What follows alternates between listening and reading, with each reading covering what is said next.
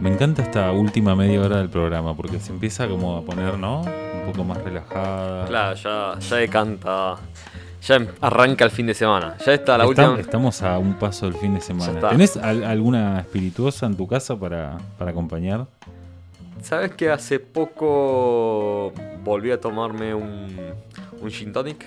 Oh, hace rato no tomo gin qué tonic. rico. Qué rico, muy rico. Ah, eh, tenemos alguien que nos va a, a- Cuando pase un poquito todo esto, es la frase del, del año, ¿no? Cuando pase un poco todo esto, tenemos a nuestro amigo Gastón Niveiros que nos prometió hacer una cata acá en vivo. Él tiene una, una vinoteca ahí en, en- en la Prida, así que lo vamos a traer para, para traer unos vinos y probar. Espero que el, el operador quiera, quiera participar.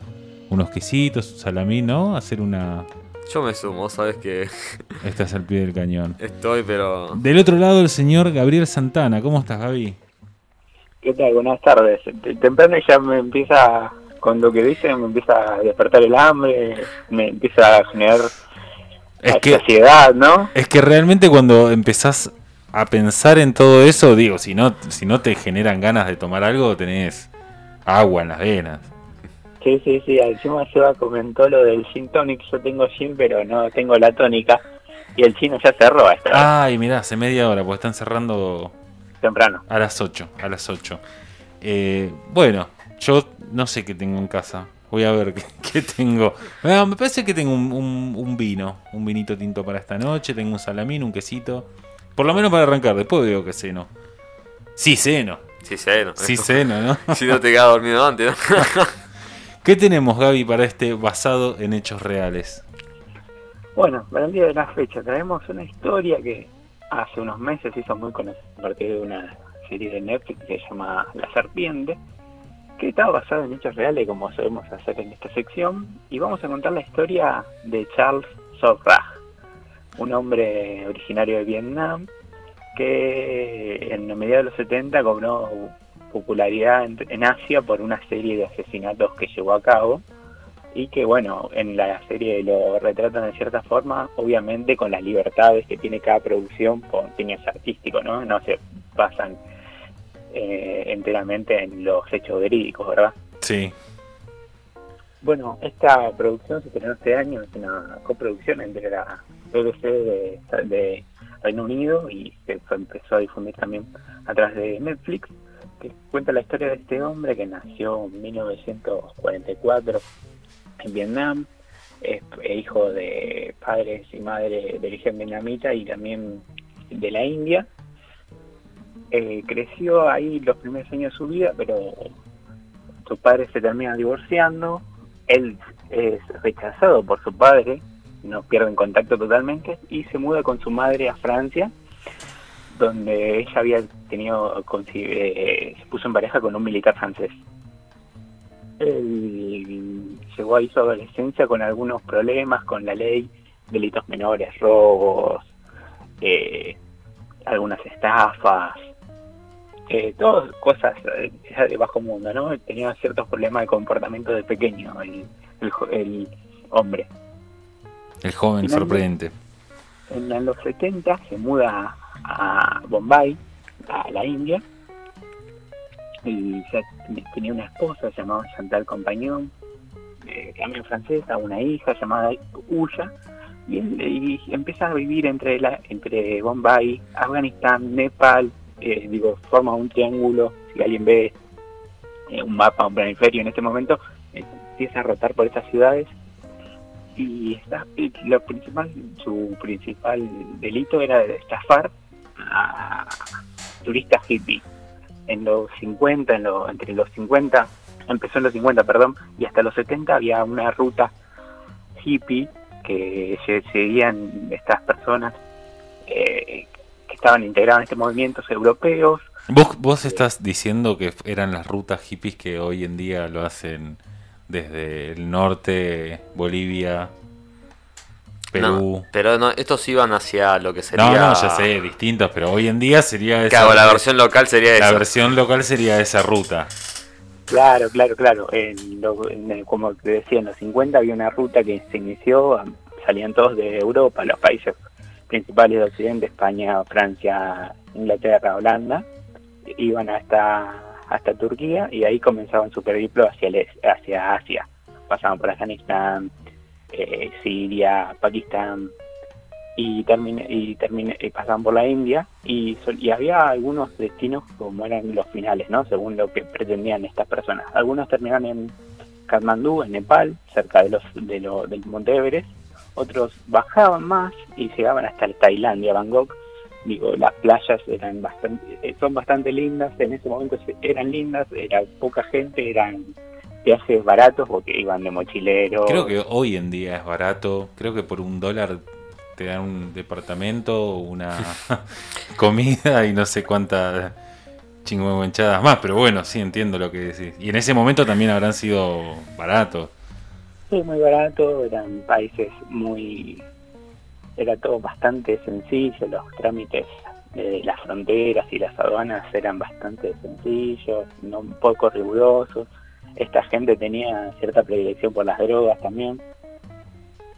Eh, y bueno, eran sus, puntos de interés esta, estos, estos destinos y él empezó a, a estafarlos al punto que cae en prisión en el 70 en Bombay, pero termina escapando y se dirige a Tailandia. Ahí ya había abandonado a su esposa, a su hija, y conoce a una joven eh, de origen eh, canadiense, se llama María André Leclerc, y juntos empiezan a, a cometer crímenes, pero el problema es que van subiendo a nivel, ¿no? Empezamos con que eran estafas, robos, acá ya empiezan con las estafas, con los encuentros, y con los secuestros, perdón, y hasta los asesinatos ahí es cuando empieza. ¿Él, él lo hace todo con su compañera? Ella es cómplice, después, bueno, finalmente años después caen en prisión y ella lo que comenta era que fue como manipulada por él, que fue quedó encantada por su por su encanto, valga la redundancia y como que no estaba muy no no era consciente de lo que hacían, pero eh, está claro, ¿no? Que cuando secuestras a una persona, raro no estar consciente de hacerlo. ¿eh? Bueno, eh, esto empiezan a suceder estos crímenes y empieza a, llamar la atención de organismos internacionales. Charles Sorrax llegó a estar entre los más buscados de Interpol y aquí es donde aparece la figura de un holandés llamado Herman Kieperberger. Este es un diplomático holandés que empieza una investigación por la muerte de dos turistas eh, holandeses justamente en Tailandia. Sí. Esa es la investigación y mientras tanto él seguía haciendo viajes eh, y estafando a distintos visitantes.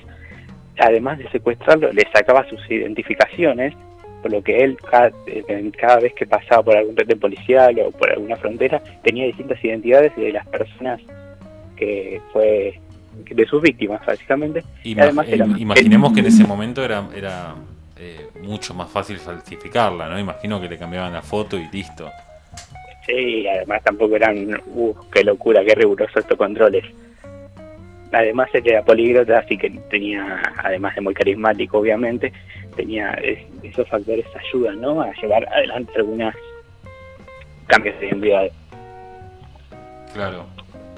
Bueno, él finalmente eh, en el 76 es apresado, eh, llevado a juicio por crímenes de, de 12 personas, es enviado a prisión, su esposa también, va, su, pareja, perdón, no, su esposa, Leclerc, esta joven canadiense, pero bueno, ella después logra ser extraditada a Canadá en 1983 y murió un año después, en 1984, por un cáncer de útero. Él, bueno, siguió siguió detenido. Eh, puntualmente eh, se escapa, que tiene, su vida, largo de su vida tuvo varios, varios escapas, pero... de todo hizo. Sí, sí, sí, y sigue vivo, es que como para que entiendan, se dio todos los lujos en vida. Es, finalmente recapturado en India y pasa 21 años en prisión eh, lo curioso es que en una de esas de esos escapes, él se había hecho muy amigos de los guardias de seguridad, de los guardias cárceles, y también de los re- el, el resto de los reclusos y hace un festejo de cumpleaños y los duerme a todos y se escapa. Es muy bueno. Es bueno. Bueno, lo lamentamos por la gente que murió, ¿no? Pero la, la historia es interesante. Sí, sí, sí, sí. Él, eh, bueno, cumple la condena y se instala, vuelve a Francia, se instala en París y es como una celebridad, empieza a recibir pedidos de notas, a pedir derechos para contar su historia en libros, documentales y demás. Y bueno, se da una vida de celebrity como ex, ex asesino serial, ¿no? A pesar de que siempre él en todos los reportajes negó su culpabilidad. Claro. Bueno, En- sí. Ah, pensé que había terminado, ¿no? Sigue. No, no, no, no, sigue, sigue, porque en estos, estos lujos que se empezó a dar, empezó a ganar mucho dinero y, y por su despreocupación viajó de nuevo a Nepal eh, y lo en 2013 es todo este nuevo viaje y lo arrestan de nuevo porque lo encuentran culpable del asesinato de dos mochileros en 1975, dos crímenes que no habían sido juzgados anteriormente Claro. Por lo que él continuó en prisión, está en Nepal preso, eh, hizo algunos pedidos para que sea liberado por su edad y por algunas irregularidades que, hizo en el que hubo en el juicio, incluso el Comité de Derechos Humanos de Naciones Unidas eh, eh, pidió por su liberación o por que se vuelva a ser juzgado correctamente. Eso no, no, no pasó, sigue preso. Pero otro dato curioso, se volvió a casar, ¿sabe con quién? ¿Con quién? Con la hija de su abogada. Ah, de su abogado, perdón. Él está casado ahora, sigue en prisión, tiene 77 años, si no me equivoco, sí, 77 porque nació en abril. Y en uno de los últimos reportajes, él volvió a negar su culpabilidad y dijeron que las personas que fueron encontradas muertas eran drogadictos y que tal vez fueron liquidados por algún cártel porque estaban traficando heroína. Así que a pesar de ser, tener una doble condena por asesinato, él sigue negando los crímenes y podemos revivir su historia de ficción, es bastante entretenida, no es la mejor serie del mundo que se van a encontrar en Netflix, pero si están aburridos, son ocho capítulos, ocho capítulos, es breve, corta y entretenida. ¿Está hasta el final de su carrera delictiva? Sí, hay cuentan bastantes detalles, son ocho capítulos de menos de una hora, cincuenta y pico a todos, y ha- hace mucho foco no en los crímenes en, a estos turistas en las playas de Tailandia. Claro. pero cuentan algunas cosas de su vida anterior y posterior y de sus pasos por claramente. Perfecto. Te propongo que, y les propongo en realidad a, a- a los dos, ¿podemos hablar un día sobre esa temática de hombres, mujeres, eh, personas? Personas que se comprometen, se casan, tienen hijos con eh, personas que están juzgadas por asesinatos, crímenes. A mí siempre me pareció muy extraño. Y que se conocen en la cárcel, ¿no? Y que, claro, no es que te miente y vos te la morfás y decís, uy, me enteré dos años después. Uno de los casos más conocidos es Ted Bundy, que se casó y que tiene un club de fans. Es decir, un chabón sabiendo que era. ¿Quién? Ted Bundy es uno de los. Ah, sí. es uno de sí, asesinos sí. más conocidos y Bueno, tiene un también club de eh, fans. este, hizo. Muy hay, hay una el peli- este. hay una película que representa, que, que retrata su vida de este muchacho que se parece a mí, ¿cómo se llama? Zac Efron. Zac Efron hizo una película sobre él. Eh, que está, está, no, la película está buena, la vi hace poco y está muy buena. Pero bueno, algún día tenemos que hablar con algún especialista en, en la temática y que nos, nos cuente esto, ¿no? Que es tan curioso de por qué una persona va y se compromete y se casa con todo el amor. Pero sobre Hay- todo con asesinos. con asesinos. Hay una Sí, morbosidad, ¿no? Sí. El caso nacional, capaz el más emblemático, es eh, Barreda, que no sé, no creo que no se llegó a casar, pero se puso en pareja con una señora que le fue donde él pasó su tiempo de libertad condicional. Sí, sí, sí. Y después hay varios, hay varios casos. Hay uno que...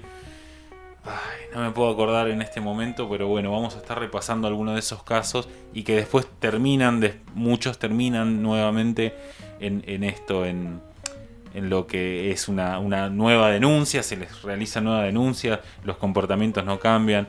Existen muchísimos casos con femicidas también, que es eh, lamentable, pero bueno, es una temática complicada, un poco más complicada, quizás si se quiere, al menos para nosotros, ¿no? No sé hasta qué punto podemos llegar a abarcar ese análisis. Se nos está terminando el programa, Gaby. Sí, así es. Bueno, eh, como comprometiste en los próximos programas, capaz cuando estemos, como dijimos ya durante todo el programa, dijeron ustedes, perdón, y la semana pasada, cuando se pase un poco, se calme un poco la situación, haya más vacunas, estemos más gente en el estudio, podemos hablar con algún especialista y hablar un poco sobre estos casos. Totalmente, vamos a estar repasando varias cosas. Eh, como dijimos al principio, le enviamos un saludo muy, muy grande a nuestro columnista de deportes y, e integrante eh, en general del programa, Leo Manganielo, a su familia, a Flor, su, su, compañera que también conocemos hace muchos años y que queremos muchísimo, y le enviamos un gran saludo en este momento complicado que están, que están atravesando. Eh, de mi parte ya te despido, Gaby, eh, y bueno, estaremos en, la semana que viene. Dale, nos reencontramos la semana que viene. Lo último, tiene una interesante eh, banda de sonido de la serie y la canción que elegimos para cerrar forma parte de ella. Perfecto. Eh, vamos con, con, esa canción en un minuto. Te despido y bueno, estamos hablando.